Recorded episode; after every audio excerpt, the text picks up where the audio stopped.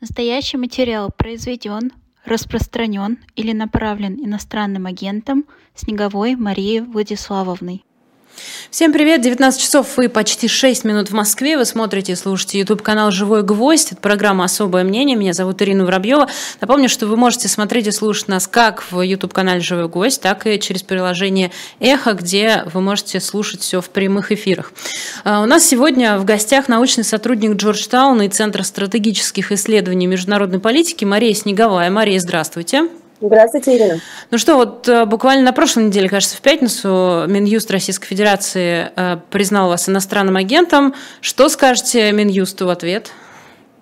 А, ну, Минюсту скажу, что а, это, конечно, абсолютно а, неправо, неправомочное решение, как и с остальными более чем да, там, 700 участниками этого списка. А, но в целом считаю это признанием. Я действительно считаю этот режим абсолютно чудовищным, неправовым, а войну, развязанную а, Россией э, в Украине, просто абсолютным преступлением. Ну, так, я не знаю, может быть, надо ее назвать а, по желанию Минюста специальной военной операцией, но здесь США ее называют, естественно, тем, что она является войной. И я считаю нашей обязанностью, безусловно, а, максимально бороться против этого чудовищного преступления. А, мне меняется, там очень забавная формулировка, мне меняется проживание в США и сотрудничество с западными университетами и пинктанками. Я так понимаю, даже это сегодня а, в современной России является ну, не преступлением, как минимум вызывает большие подозрения. Но для меня ничего принципиально не изменяется. Я как занималась честной, максимально честной аналитикой, так и продолжу ей заниматься. Я, знаете, хотела бы уточнить, вы у себя в телеграм-канале, когда вас признали иностранным агентом, написали э, пост, и внутри которого был, была следующая фраза, если позволите, я ее прочитаю. Mm-hmm. Э, Сам факт, что людей, активно сопротивляющихся, так называемых настоящих буйных, так мало, всего каких-то 700 человек, окей, пусть даже тысячи, на всю 150-миллионную страну, говорит о масштабах проблемы. Правильно я понимаю, что вот эти 700-1000 человек – это люди, которых признали иностранными агентами? Да, это то, что я имела в виду, эти списки на самом деле существуют очень давно. А мне действительно многие там писали комментаторы, что как же так, россиян оппозиционно настроенных э, больше. Ну, мы знаем это даже по вопросам, это правда. И действительно больше, там в районе от 7 до 15 процентов, может быть, даже до 20, опять же, к вопросам сегодня не сомнений. Однако речь шла в моем посте именно об активно сопротивляющихся, высказывающих свою позицию э, людях, которые давно это делают. И такие списки, вот насколько я знаю, они существуют как минимум там середины э, десятых годов. А, и мы точно знаем, да, что еще примерно год назад важные истории получили список из порядка э, тысячи фамилий, о которых так называемый главный радиочастотный центр, дочка Роскомнадзора, подробно а, составлял информацию для признания иностранными иноагентами. То есть у меня там номер, я агент 707, почти 007, а еще, значит, соответственно, мы можем ожидать э, порядка там 500 человек.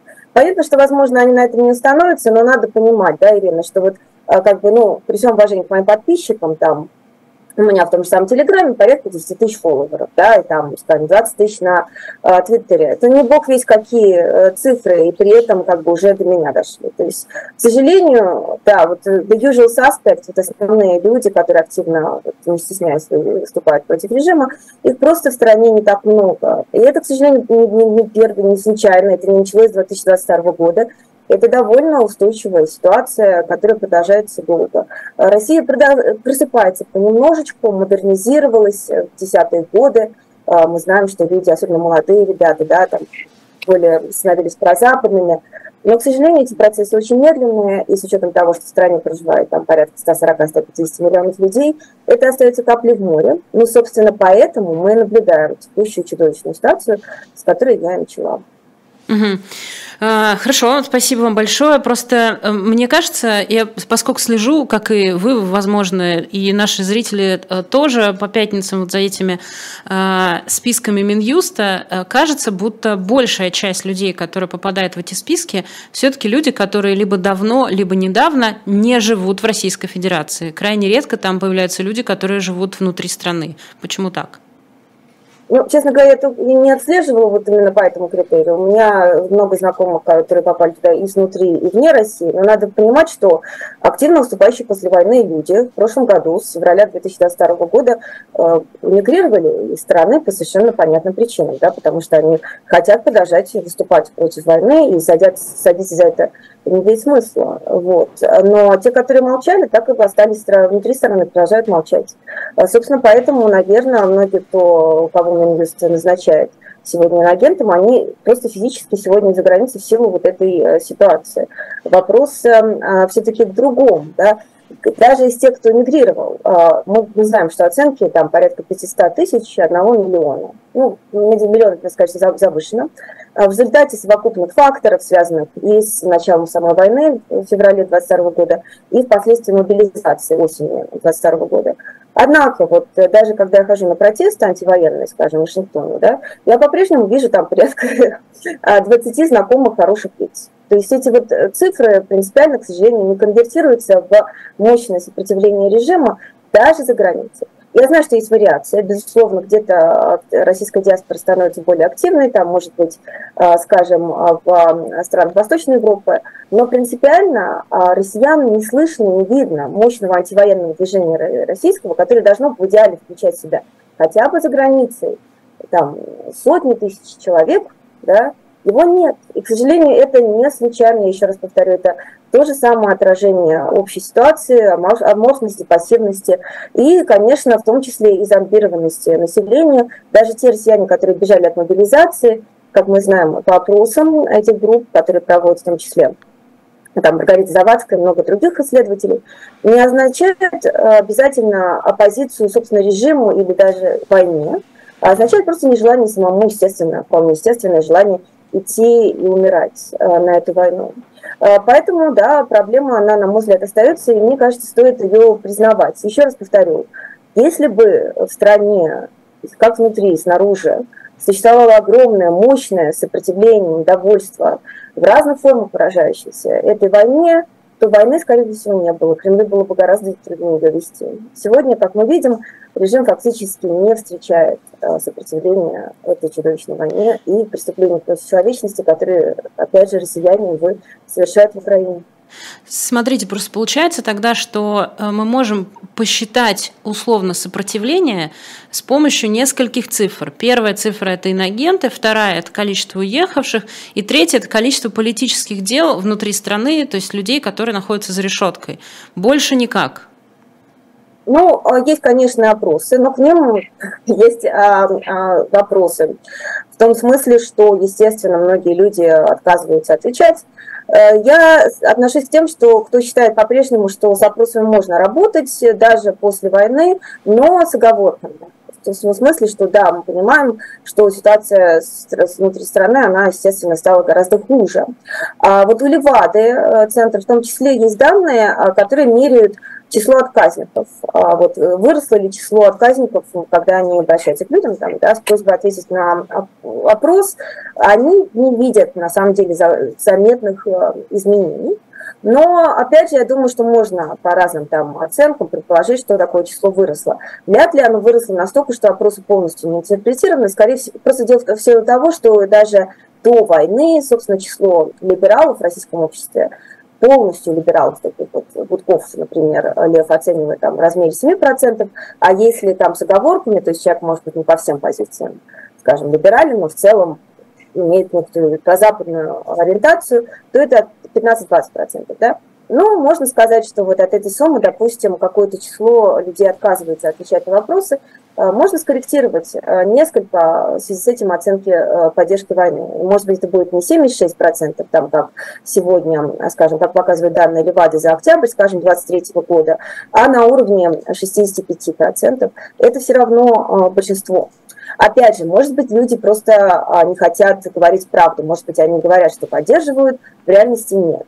А, например, многие социологические компании, которые пытаются оценить эмоции, да, связанные с поддержкой войны, показывают, что в отличие от 2014 года, когда Крым, его аннексия была встречена с общей, так, общей абсолютной эйфорией, а сегодня мы видим, что э, даже те, кто говорят, что они поддерживают э, специальную военную операцию, все равно Это чувство связано, с, например, с тревожностью большой, чего раньше не было вопросов. Вот. Однако дело в том, что здесь уже это опирается все достаточно философский вопрос о том, что в принципе общественное мнение, что это такое. Да? То есть, безусловно, поддержка войны сегодня, она не такая монолитная, униформная, как, какой была, скажем, тема с аннексией Крыма в 2014 году. Многие, и вот об этом, кстати, мы видели в интервью пары Цыгановых Юрию Дудю, да, говорят, что там зря, конечно, Путин, наверное, все-таки поспешил, поторопился с этой войной, или, может быть, недостаточно поторопился, надо было раньше начинать. В общем, даже эти группы, которые, в общем, очевидно, там э, максимально расписываются в своей поддержке режима, э, часто э, как бы выражают сомнения относительно целесообразности именно избранных средств, скажем, по установлению контроля над Украиной. Но даже с этими всеми оговорками, поскольку это как бы никак не выражается в никакой, вот, даже на словах, даже вербальное а, несогласие, по сути, это все равно дает режиму зеленый свет. То есть нас мало интересует, что говорит, условно, Иван Иванович Петров своей жене на кухне, при условии, что с утра он встает, идет на работу в какой-нибудь э, там, корпорацию, связанную с строительством оружия, с выпуском оружия, да, и потом спокойненько работает на режим, получает зарплату, платит налоги и, собственно, работает э, по производству оружия, которое потом э, отсылается в Украину, убивает украинцев. Поэтому даже если он там в глубине души недоволен, принципиально это никак не сдерживает режим. К этому фактору а, приходится добавить еще один, а именно очень, к сожалению, положительная экономическая динамика которые внутри страны существуют. У режима есть деньги, у него, конечно, не все так идеально, есть инфляция, есть другие проблемы, можем тоже это обсудить, но в целом достаточно ресурсов, чтобы продолжать подкупать поддержку. А, в России уже а, в 2018 году а, даже среди среднего, среднего класса беловоротничков, вот этих групп, которые опросы обычно связаны с поддержкой демократии, то есть более таких модернизационных трендов, даже среди них более половины были трудоустроены в госкомпании. А можно ожидать, что сегодня, хотя надежных данных нету, с учетом мощного государствления экономики, ухода частного бизнеса там, западных компаний из России, скорее всего, эта цифра очень сильно повышена. В низких, низкодоходных группах, а, а, там, не, не, там, синеворотничковых группах, скорее всего, ситуация а, не лучше. И, соответственно, мы имеем фактически полную кооптацию населения, ну, там, почти полную, да, э, режима в той или иной форме. И есть деньги на то, чтобы платить э, большое количество денег, соответственно, тем, кто трудоустроен в военно-промышленном комплексе. Есть деньги на то, чтобы платить тем людям, которые идут э, воевать и убивать украинцев. Сегодня недавно были данные в независимой газете, что Кремль отчитался притоке добровольцев идти воевать. То есть достаточно людей, и вполне спокойненько они могут э, продолжать рекрутировать людей, хотя как минимум до марта 2024 года, до выборов Путина. А, и даже, а, ну и плюс к этому Кремль активно создает новых выгодополучателей среди элит и, богат, и такого высокодоходного бизнеса. Мы знаем по данным банка USB, например, что за прошлый год, несмотря на санкции, несмотря на все, а, число долларов миллионеров в России там увеличилось, причем примерно там на 10%, то есть там прилично.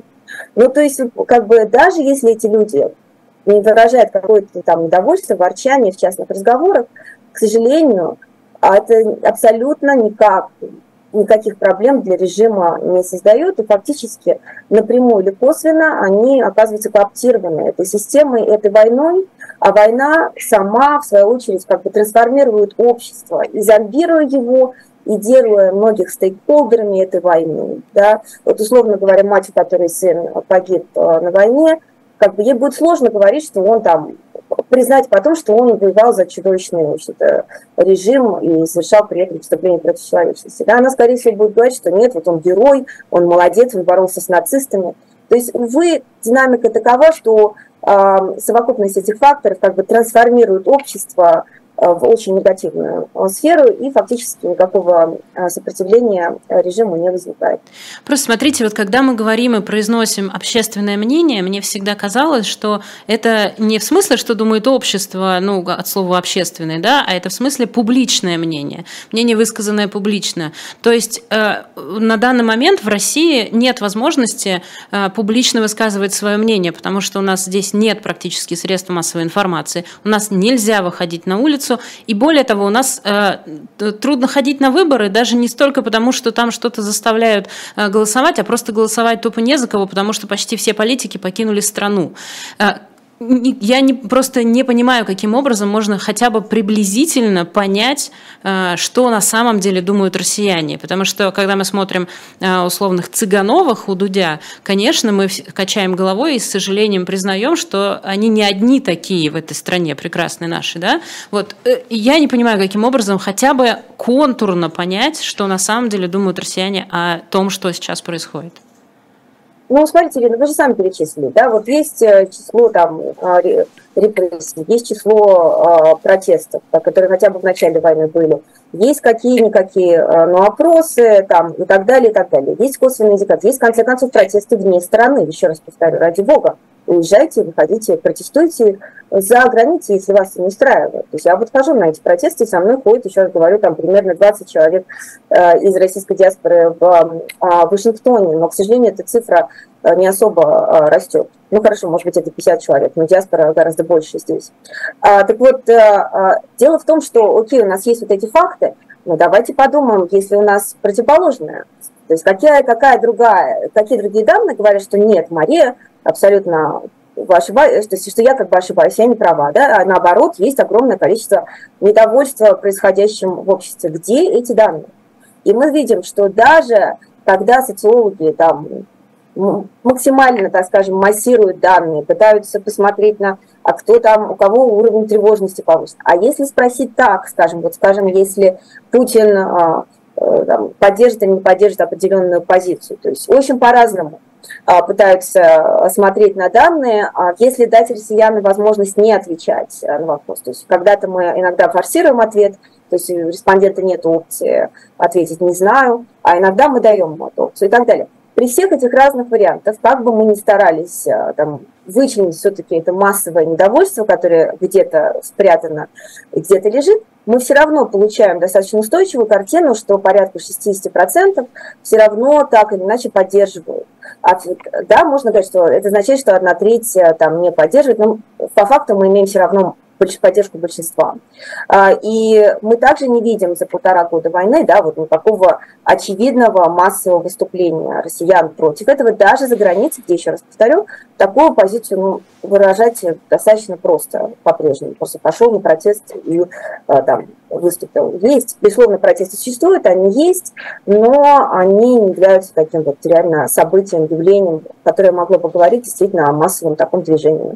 И еще раз повторю, Вообще эта война а, не первая война, Путин начинал уже пять войн на протяжении своего царствия, и а, примерно с периодичностью там каждые семь лет он начинает, может быть, чаще даже начинает войну.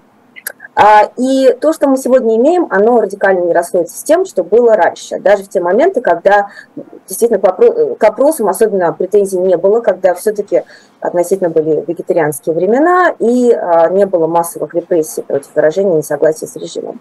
Примерно а, э, также там, от 60 и выше э, процентов респондентов поддерживало войны начатые Владимиром Путиным. Другое дело, что можно говорить, да, что их зомбируют, что есть пропаганда, что есть разные причины, почему так происходит, но даже если смотреть на исторический тренд, то, что мы сегодня наблюдаем, не противоречит тому, что мы наблюдали всегда. То есть почему россияне обычно поддерживали войны, да, четыре предыдущие войны вопросов не было, и вдруг в 22 году они решили нет. Вот, вот это уже все. Ну вот тут вот ты, Володя, перешел черту, все больше мы не поддерживаем, мы все против. Правда, мы об этом никому не скажем, поэтому э, догадывайтесь сами. Но мы на самом деле в глубине души все против, считаем, что это неправильно. Как бы мне кажется, что просто исходя из наличествующей динамики, эти данные не позволяют сделать такого вывода. А самое важное а, все-таки полисе, да, я работаю в полисе, самое важное это практический вывод. То есть, может быть, в глубине души большинство россиян против. Мы не смогли до этого докопаться, все, что я говорила до, ошибочно. Но мы-то смотрим на а, практический факт, да, вот, что это значит, что, что завтра режим рухнет, что завтра Путин поймет, что все, он больше не может продолжать эту войну, что он не в состоянии рекрутировать достаточное количество добровольцев, на мобилизацию больше людей не идут, да, что даже, скажем, в марте 2024 года никто не проголосует за Путина. Мы же понимаем, да, что это все не так. То есть в реальности, с точки даже зрения практического вывода, все равно текущие данные говорят о том, что у Кремля есть а, пусть пассивная, пусть принятие, да, может быть, не активное, но тем не менее а, поддержка, зеленый свет на продолжение этих действий в Украине. А это для меня, для моей работы, как бы для нашего анализа, для анализа, э, это самое главное. Путин, к сожалению, на текущий момент, э, с учетом экономической динамики и состояния российского общества, социума, может продолжать эту войну в Украине фактически бесконечно. Об этом писал и а, Сергей Алексашенко, там, про экономическую составляющую. Ну и также это видно, так исходя, к сожалению, из динамики режима за эти 23 а, года. Все-таки мы уже почти четверть века наблюдаем за Россией и за Путиным. И вот это, увы, чудовищная реальность, которую нам надо всем принять, исходя как бы из понимания собственной как бы траектории, да, но и также для понимания режима. Увы, ситуация сегодня такова. Эта война может длиться очень и очень долго. А, ну, позвольте здесь с вами э, поспорить, э, если можно. То есть э, вряд ли же, а, вряд ли же все это так выглядит, как причинно-следственная связь. Мол, россияне вот думают или поменяли свое мнение на это, и режим рухнул. Мы же понимаем с вами, что все последние годы в России была серьезная деполитизация. Россиянам много раз говорили, занимайтесь чем угодно, только не политикой, не ходите на выборы ни в том, ни в другом Э, качестве серьезная атомизация, потому что любой, любая попытка объединяться россиян вокруг чего бы то ни было тоже э, приводила к раздражению власти. Почему мы думаем, что когда э, случились события февраля прошлого года, россияне могли бы на фоне чего-нибудь объединиться, если столько лет да, им говорили разъединяйтесь и ничем не интересуйтесь? Тут я не спорю, я абсолютно согласна. Но мы уже говорим как бы не о факте некоторого явления, а о причинах того, как мы оказали в данной ситуации. Да. Единственное, что я скажу, что, на мой взгляд, э, а, проблема как раз не, не столь, безусловно, режим становился все более репрессивным а, в последние годы, здесь абсолютно я согласна, а, но пассивность, аморфность российского общества характеризует его там, ну, фактически со второй половины 90-х годов, он, на самом деле это его, в принципе, некоторая характеристика вы наследие тоталитарных режимов, а если еще раньше говорить, может быть, какие-то отложенные институты даже крепостного права, а, когда ну, просто никто да, не инвестировал в развитие гражданских э, навыков э, и так далее. А почему я говорю про а, нулевые годы? Потому что вот для меня лично очень важным индикатором было, когда Путин, придя в 2000 году к власти, фактически в течение пяти лет, наверняка вы это тоже помните, Ирина, а, начал атаку на НТВ, а, мой самый большой независимый федеральный канал на тот момент. И а, были протесты против этого. Но протесты были, увы, очень мало массовые. Собственно, почему он эффективно, успешно продолжил это все делать. И вообще самым массовым тренд зависчивый гаек с точки зрения эм, Наверное, у нас есть несколько таких периодов, да, 2015 и 2014 года тоже, но а, начало нулевых – это один из самых а, вот таких массовых а, ключевых аспектов, потому что тогда принимается режимом несколько очень таких важных законов, я напомню, да, там разрешительный характер митингов, отмен выборов губернаторов и так далее, и так далее, уничтожение ТВ, уничтожение многих других независимых ТВ-площадок и прочее. И это все происходит фактически при принятии общества, опять же, при небольшом сопротивлении со стороны а, группы а, либерально ориентированных активных россиян. То есть, опять же, то, что происходит сегодня, это не новость. Скорее, с моей точки зрения, мы наблюдали уже с начала десятых годов достаточно обнадеживающие модернизационные тренды, происходящие внутри страны. Но, естественно, это прежде всего митинги протестные 11-12 годов. А почему они возникли? Потому что, опять же, вполне в соответствии с модернизационной теорией успел сформироваться все-таки более-менее независимый от власти а, средний класс. А, но, увы, то есть как бы скорее проблема была не в том, что а, общество было активно, а потом его а, режим уничтожила активность, да, а в том, что изначальная можность и пассивность российского общества, которая характеризовала его уже в начале нулевых, позволила Путину сконцентрировать контроль достаточно беспроблемно еще в самом начале, хотя тогда можно было вполне сопротивляться, это все-таки были свободные годы. Э, после, сразу же после 90-х годов э, ельцинских начавшиеся. Э, однако потом, действительно, благодаря экономическому росту, все-таки какая-то модернизация в российском обществе шла, и мы видели, что сформировался какой-то модернизационно ориентированный класс, группы, группы россиян, но вот уже в ответ на это действительно были репрессии с 12 годов, с тех пор, как режим, режим как бы переориентировался на более традиционалистские слои, и одновременно стал коптировать а, средний класс, уничтожая независимый бизнес и а, приведя нас к текущему печальному состоянию. Поэтому тут э, этот спор о курице яйце, его трудно как бы выиграть, потому что есть и вы правы, и я, скорее всего, есть и то, и другое. Но мы можем сравнить Россию. Россия не вакуум не существует. Мы можем ее сравнить с соседними странами. Например, с нашей дорогой Украиной которая в тот же период, когда Путин приходит к власти в России, начинает активно закручивать гайки, уже в 2004 году в Украине первый Майдан. Там тоже была попытка фактически узурпации власти, но общество не, позволило этого сделать собой. И продолжающиеся годы также не позволило этого сделать, как потом в 2013-2014 годах, ну так, собственно, и сегодня, когда мы видим, действительно, украинцы демонстрируют абсолютно выдающийся пример мужества и там, готовности самоорганизовываться и жертвовать ради своей свободы. А вот в этом разница. И есть причина, почему российское общество отличается от украинского. Россия действительно, Украина не Россия, это действительно так. И это совершенно не, не два одинаковых народа, как об этом пишет Путин и постоянно повторяет. Это очень разные страны, и вот как раз такое сопоставление оно позволяет это примерно понять. Напомню нашим зрителям и слушателям, что это программа «Особое мнение». Меня зовут Ирина Воробьева. Сегодня с нами Мария Снеговая. Я вот э, прошло, прослушала предыдущий ваш э, эфир на «Живом гвозде» с моим коллегой Айдаром Ахмадиевым. Вы там очень много э, говорили про идеологию Путина. Вышла большая публикация на сайте Рераша. Э, я всем нашим зрителям рекомендую ознакомиться. Это, правда, очень интересный текст про идеологию Путина. Э, я бы э, тут э, хотела бы остановиться, что называется, доспросить еще немного. Э, когда вы пишете пишете про составные части идеологии путинизма, э, вот там пишете, э, значит, что основной элемент – это этатизм, делающий акцент на сакрализации сильного стабильного государства. А кроме того, другие составляющие российской идеологии – это антизападничество и культурный консерватизм. Вот я, э, когда читаю вот эти составные части идеологии, у меня возникает ощущение, что речь идет не про идеологию, а про религию. Тем более, что Русская Православная Церковь сейчас активно, ну, скажем так, Э, говорит тоже про идеологию, про какой-то культ, да, и есть какое-то большое сплетение между этими двумя понятиями в России. Э, так ли это? Поправьте меня или давайте об этом как-то поговорим, потому что ощущения именно такие. Спасибо огромное, спасибо за интерес, Ирина, интересный вопрос. Ну, мне кажется, тут э, нет противоречия. Мы пишем, да, что православная церковь играет в этой попытке выстроить идеологию режима важную роль.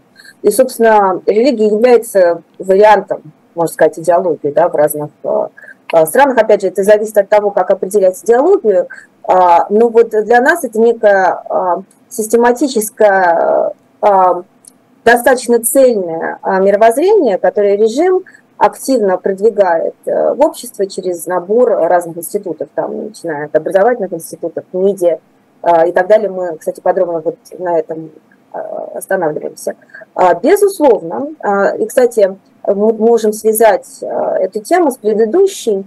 Э, Еще с 90-х годов в российском обществе возник некий вакуум. Существовал запрос, о котором писали еще в середине 90-х даже российские э, либералы околовластные, на некое вот понимание своего принадлежности, что за сообщность, к которому мы относимся. Да? В 90-е годы это принял несколько такой смехотворный характер поиска национальной идеи, над этим много тогда смеялись. Э, мой любимый пример – это российская газета э, установила конкурс. Кто пришлет лучшую национальную идею, тот получит 2000 долларов. Но смешно особенно то, что в итоге ее никто не смог выиграть. Это очень характеризует ельцинский период, когда понятно, что ушли от одного, как бы так, чудовищного, да, а, советского режима, но непонятно, куда пришли. И к сожалению, а, фактически в 90-е годы не смогли а, либералы, которые тогда власти были, сформировать какую-то вот идею новой национальной общества, некое видение новой России, которая бы заходила разным социальным группам. А в советское время эта идея была. И, безусловно, я вот лично к советскому режиму очень плохо отношусь, но а, факт есть факт. Они смогли создать вот эту идею советского общества, советского человека э, и некого принадлежности.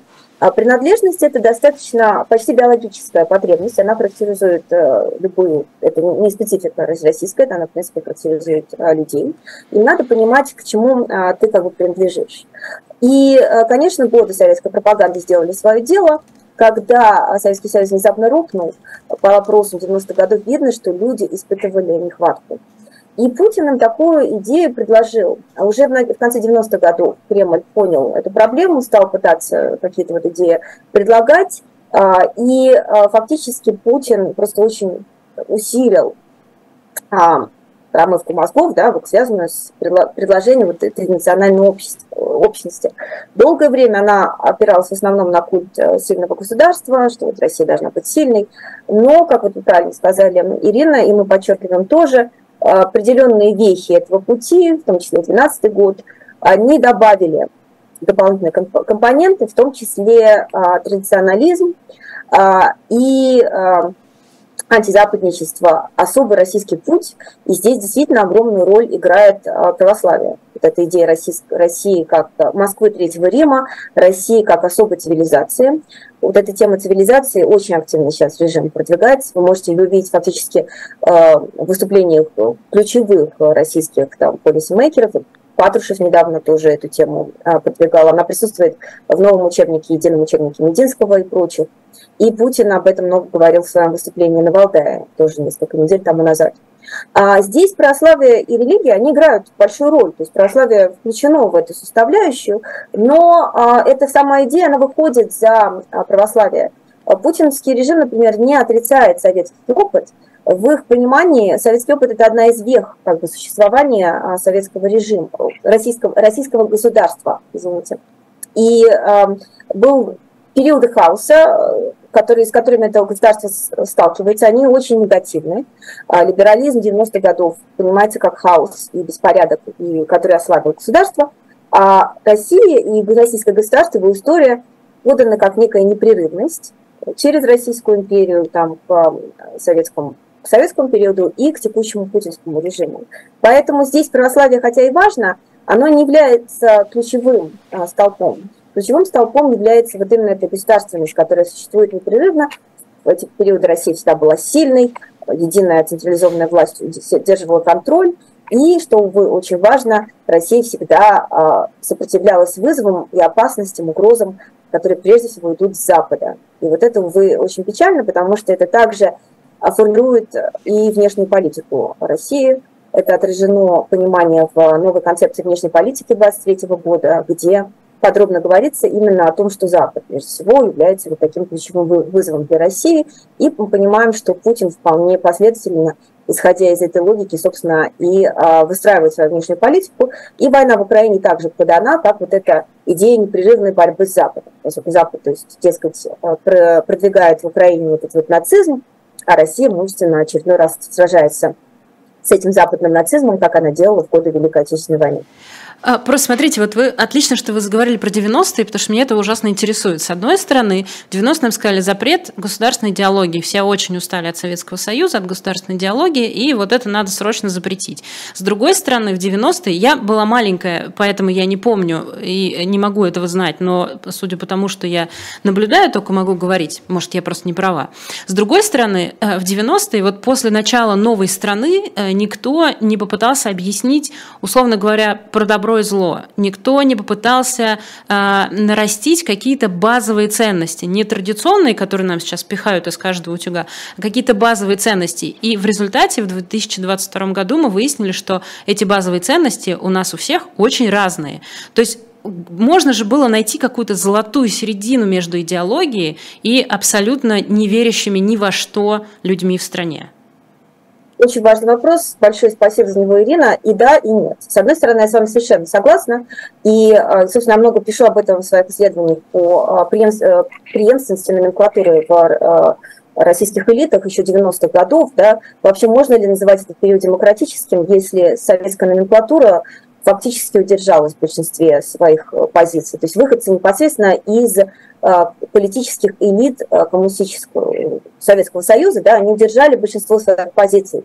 Э, снесли только верхушку Политбюро, но даже сам Ельцин, собственно, был самого, из того же самого Политбюро, и как бы это не столько ему в укор, сколько просто для понимания того, что сама номенклатура советская да, вряд ли могла предложить принципиально новое видение пути. Да, они все-таки люди, сформированные своим опытом. А советская номенклатура, напомню, это 2-3% советского населения, люди, подвигающиеся на протяжении так, своего пути карьерного сильнейшей идеологической индоктринации и, безусловно, делившие, многие инкорпорировавшие советские ценности. А с одной стороны, это первый момент. Второй момент, а, все-таки в начале 90-х, безусловно, у либералов было окно возможностей, Старовойтова, Гайдара, прочие, действительно люди, а, которые действительно хотели сделать из России европейскую, прозападную страну. Однако столкнулись очень быстро с большим сопротивлением, во-первых, реваншистских внутри э, системы, ну, сам, сам Верховный Совет, да, я напомню, и а, потом коммунисты в Думе. А второй момент – сопротивлением, увы, и части общества. А на тот момент общество было расколото. То есть, опять же, я смотрю на опросы 90-х годов, и примерно напополам, там где-то 40% говорит, что окей, мы должны идти по европейскому пути, Вторые 40% говорят, нет, Россия великая, у нее свой особый путь. Вторые вот эти 40% это та самая группа опорная, из которой потом Путин сделал вот современного монстра, так скажем, российского, который предложил, на, на основе которых потом возник современный российский а, режим путинский. А, но, безусловно, общество было расколото, однако а, у ельцинской команды тогда постоянно возникали вопросы, да, проблемы с поддержанием коалиции поддержки реформы без того были непопулярны, их было необходимо срочно проводить, и еще больше как бы продвигать определенные темы, которые не заходили у всех э, групп, а, это было сложно. А, пример, а, который Кэтрин Смит, например, профессор Джорджтаунского университета, она подробно изучала эту тему, приводит в своей книге, это тема с выносом Ленина из мавзолея. Оно казалось бы очевидно, если вы а, действительно, этот чудовищный режим, да, он закончился, и у Ельцина, его команды было четкое понимание, что советский режим – это зло, а, казалось бы, ну, надо вы, вы, вынести с главной, главной площади страны труп а, основного идеолога этой системы. Однако все попытки, которые в 90-е годы предпринимались даже начать эту тему, сталкивались с огромным сопротивлением не только а, части политического класса, но и а, части общества, которое просто было не готово. И, увы, боюсь, остается частично до сих пор э, часть этого общества остается не готова. Поэтому у нас так Ленин до сих пор а, на Красной площади и э, лежит. И, собственно, вот эта идея зомби, да, она, увы, от этого режима, который сегодня во многом опирается на отжившие, страшные, вновь восставшие какие-то идеи прошлого, реваншистские, империалистские, оказалась очень символичной, но она не случайна. Такова это действительно отражение состояния части общества. А, поэтому вот когда мы говорим о том, что много не было сделано, а ключевое из того, что не было сделано, я считаю, иллюстрация, да, потому что без этого, с иллюстрацией Путин просто никогда бы даже не оказался у власти. А, но опять же, ожидать от советской номенклатуры, что она сама себя будет иллюстрировать, наверное, было наивно. Да? Вот эти, безусловно, при этом мы должны понимать, а, что за что общество тоже было свое ожидание, и оно не всегда согласовывалось с тем а, видением прозападной европейской там, либеральной России, которую бы мы хотели. И мне кажется, поэтому в каком-то смысле это важно. Это не просто понимает нам понять, помогает нам понять прошлое, но и помогает нам понять будущее, вот изучение общественного мнения 90-х годов, потому что многие истоки того, что мы получили сегодня, находятся там.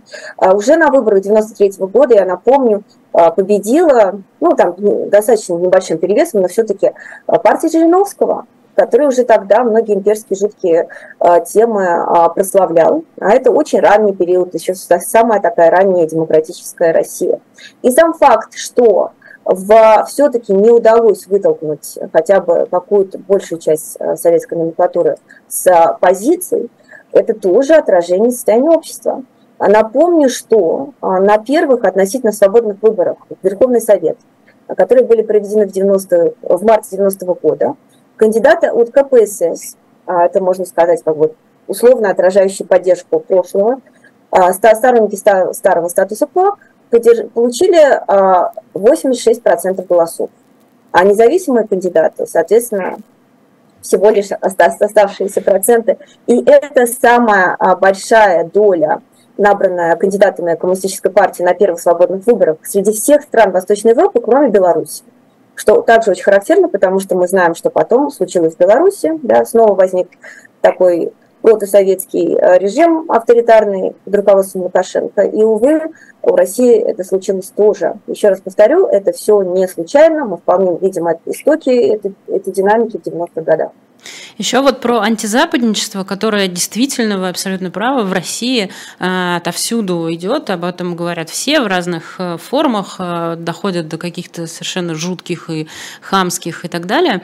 Вот объясните, почему, как вам кажется, ну, может быть, мне просто кажется, есть только две какие-то радикальные стороны. То есть либо мы совсем-совсем не похожи ни на кого, у нас свой особый путь, но это имеет свои какие-то жуткие черные э, значит, окрасы, и, и Дугин, и вот это все. Либо мы прям вот чистой воды Запад, и мы вот идем, вот, вот либералы и все такое. Почему у нас нет золотой середины? Почему русский мир не может быть э, русским миром здорового человека, а не только курильщика? Э, спасибо. Э, опять же, э, очень интересный вопрос. Ну, я так думаю, что отчасти попытка поиска золотой середины, она была, можно сказать, вот нулевых годов России. Это такая попытка найти Россию, которая как бы одновременно вроде развивается в русле такого тренда прозападного, да, либерализуется, интегрируется в международные институты, но при этом нее свой особый путь. Напомню, что вот идея суверенной демократии э, Сурковская, она возникла уже в середине нулевых годов. А, вот. Но а, тут более, э, более общем плане понятно, да, что, что такое, что сегодня как бы в мире существует, собственно, две опции – либо вы становитесь либеральной демократией западного типа, что очень трудно. И, честно говоря, даже по Украине видно, мы толком не очень хорошо понимаем, как, как, как такой демократией стать. То есть вот как выстроить институты, э, которые достаточно эффективно и хорошо работают, э, таким образом, что они сдерживают попытку узурпации власти.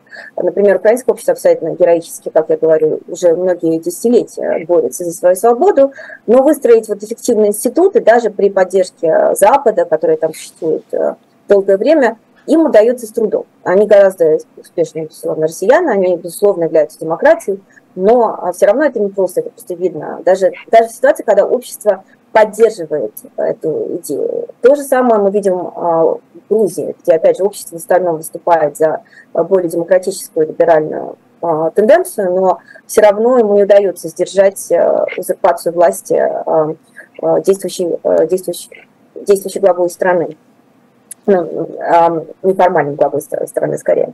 Так вот, э, альтернатива, если вы не хотите становиться либеральной демократией, если у вас общество не вполне готово или удалось узурпировать власть, да, это какой-то а, в разных формах авторитаризм. А, на самом деле к авторитаризму относят э, ученые любые формы нелиберальной демократии, демократии. То есть, по сути дела, там очень много опций. И, как правило, многие э, автократы да, еще раз скажу. Но, но в чем специфика 20 а, века и особенно третьей волны демократизации, которая случилась вот после падения, в момент падения коммунистических режимов а, и других диктатур 20 века в конце 80-х, начале 90-х годов? Специфика состоит в том, что а, все-таки стало понятно для многих, что демократия – это так называемая the only game in town, единственная игра в городе, то есть альтернатива демократии в том или ином смысле точки зрения легитимации власти нет. Сегодня все согласны, что все-таки демократический образ правления, он оптимален, что автократия это все-таки не, не, круто. Поэтому даже самые э, такие жуткие, э, демок... чудовищные диктаторские режимы обычно называют себя э, народными демократическими. То есть мы, если посмотрим даже да, какую-нибудь Северную Корею, то там тоже в заглавии обязательно стоит там People's Republic. Китай та же самая история. И это очень э, символично. Поэтому все, даже самые жуткие диктатуры, пытаются прикинуться демократиями, но при этом особенными, не западными, не либеральными. Да? И поэтому у нас периодически возникает вот этот какой-то свой особенный путь, который вроде как э, какую-то легитимацию демократическую подразумевает. Об этом Путин говорит, он тоже постоянно говорит, что он был избран российским народом демократическим путем. Но, а, по сути дела, конечно, является автократией. Но вот чтобы прикидываться какими-то а, более-менее демократическими системами, они, собственно, и называют себя особыми, ос, особым. Конечно, в российской традиции есть еще один аспект, связанный просто с российским мессианством, да, вот этим вот характерным для российской традиции и имперскостью, и вот этой идеей которую мы уже упоминали, Москва Третьего Рима, где Россия, как предполагает некий вот такой властный а, этос, несет вот особые какие-то ценности в мир. И это традиция, которая оформилась еще там где-то в XVI веке, и к ней а, российские власти постоянно апеллируют, чтобы вот свою легитимность объяснить а, своим, своему народу. То есть мы у вас отбираем свободы и права, но зато в ответ мы вам даем особую такую миссию, идею, мы несем вот эту вот какую-то а, свою, какую-то российскую, русскую а, традицию в мир. И это очень характерно, об этом много пишет, например, а, историк британский Хоскинг, где исторически российская власть отбирала свободы и права у своего народа, но в ответ давала народу как бы компенсирующую вот эту идею. Собственно, ее вариант сегодня и Путин предлагает, да, что вот это русская, российская цивилизация, которая лучше западная, которая особенная, и которая вот имеет некую свою миссию. А, вот. Увы, к сожалению, исторически это вот мессианство заводило Россию в катастрофу, и, в принципе, вот эти страны с, с такими имперскими мессианскими идеями, они обычно заканчивают очень плохо. И особенно в современном мире, увы, а, вот история с войной в Украине это тоже иллюстрирует. У нас, э, я что-то как немножко размахнулась, знаете, с вопросами. У меня еще три темы осталось, а времени у нас меньше 10 минут. Но мы постараемся с вами э, успеть, потому что очень хочется все, об, обо всем этом спросить. Смотрите, э, значит, оставаясь в России, э, и хочется э, поговорить про будущее. И э, одна из таких попыток поговорить про будущее – это концепция, которая называется «Концепция нормальной России будущего», опубликованная не так давно политологом э, Федором Крашенинниковым и политиком Владимиром Миловым. Как вам такая концепция и попытка подумать про будущее? А, да, ну я вкратце суммирую, да, что авторы говорят, что не надо упрекать э, россиян там, в недемократичности, они вполне демократичны и поддерживают свободы, когда им дают такую возможность. И когда вот Путин уйдет, мы сможем построить вот прекрасную Россию в будущем. Фактически это не в первый раз возникающая идея того, что вот Россия нормальная страна. А вообще, а, Тут надо, конечно, понять, что мы понимаем под нормальным. Вообще авторитаризм – это вполне нормальная а, для исторической эволюции человечества ситуация. Это демократия и либеральность скорее являются девиацией. Они, собственно, в современной форме существуют не больше ста лет, даже на Западе. А в основном человечество всегда существовало в той или иной форме автократии. Ну, вот так вот получается, кстати, это достаточно а, понятно, что это очень просто и достаточно эффективная форма организации общества. А, поэтому сам факт, что Россия является автократией, не делает Россию ненормальной. Да? Терминологии хочется обратить внимание.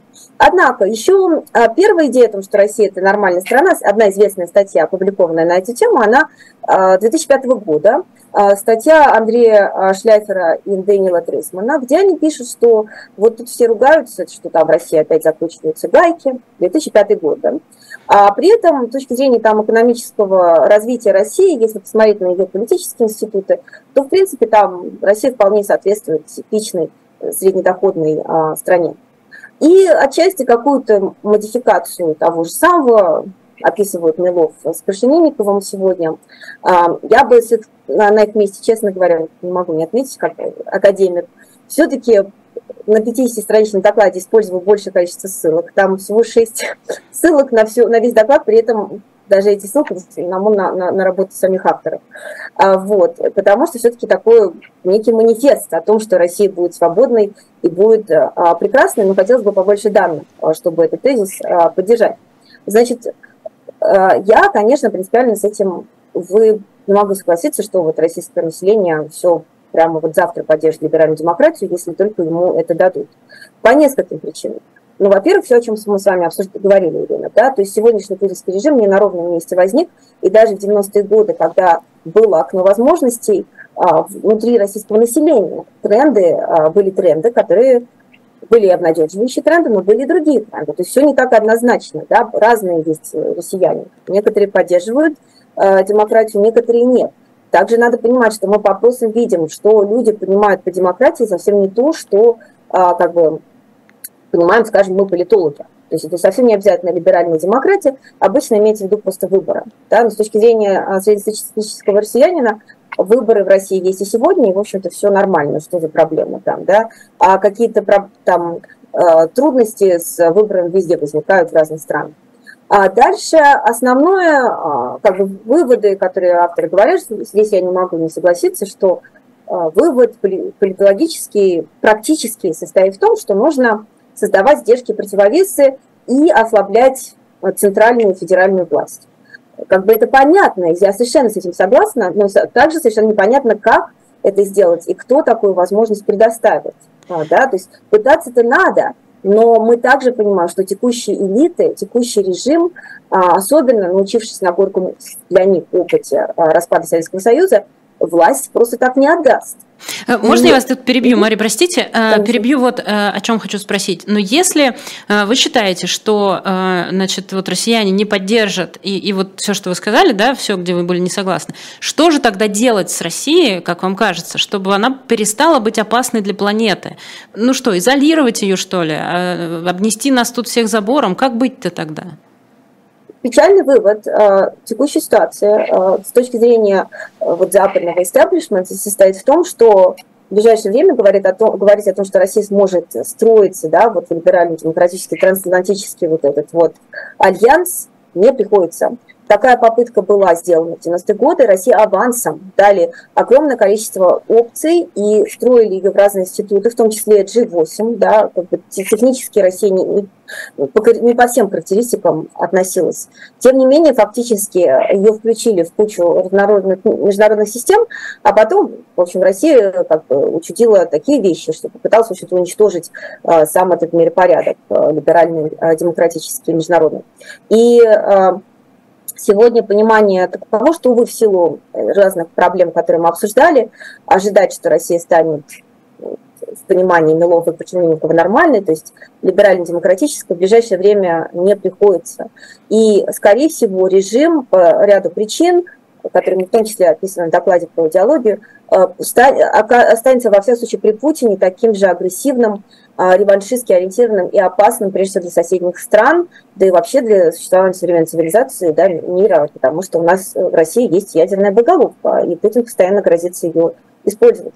А, ответом на текущую ситуацию с точки зрения истеблишмента является такая, так или иначе политика сдерживания.